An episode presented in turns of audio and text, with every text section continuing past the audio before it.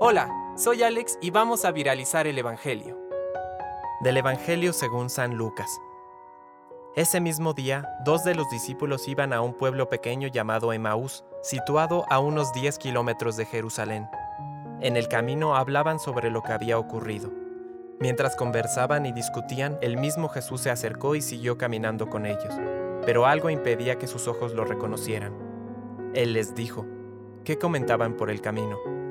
Ellos se detuvieron con el semblante triste, y uno de ellos, llamado Cleofás, le respondió, Tú eres el único forastero en Jerusalén que ignora lo que pasó en estos días.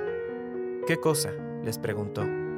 Ellos respondieron, lo referente a Jesús, el Nazareno, que fue un profeta poderoso en obras y en palabras delante de Dios y de todo el pueblo, y cómo nuestros sumos sacerdotes y nuestros jefes lo entregaron para ser condenado a muerte y lo crucificaron.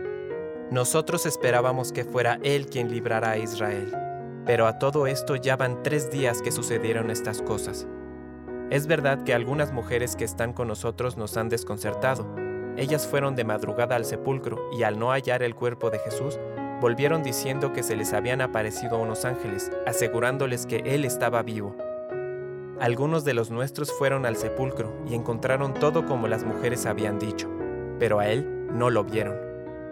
Jesús les dijo, Hombres duros de entendimiento, ¿cómo les cuesta creer todo lo que anunciaron los profetas? ¿No era necesario que el Mesías soportara estos sufrimientos para entrar en su gloria? y comenzando por Moisés y continuando con todos los profetas, les interpretó en todas las escrituras lo que se refería a él. Cuando llegaron cerca del pueblo a donde iban, Jesús hizo ademán de seguir adelante. Pero ellos le insistieron, Quédate con nosotros, porque ya es tarde y el día se acaba. Él entró y se quedó con ellos, y estando a la mesa, tomó el pan y pronunció la bendición. Luego lo partió y se los dio. Entonces los ojos de los discípulos se abrieron y lo reconocieron, pero él había desaparecido de su vista. Y se decían, ¿no ardía acaso nuestro corazón mientras nos hablaba en el camino y nos explicaba las escrituras?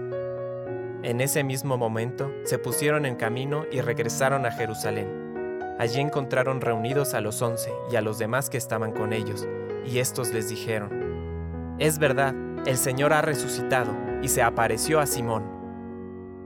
Ellos, por su parte, contaron lo que les había pasado en el camino y cómo lo habían reconocido al partir el pan. Palabra de Dios. Compártelo, viralicemos juntos el Evangelio. Permite que el Espíritu Santo encienda tu corazón.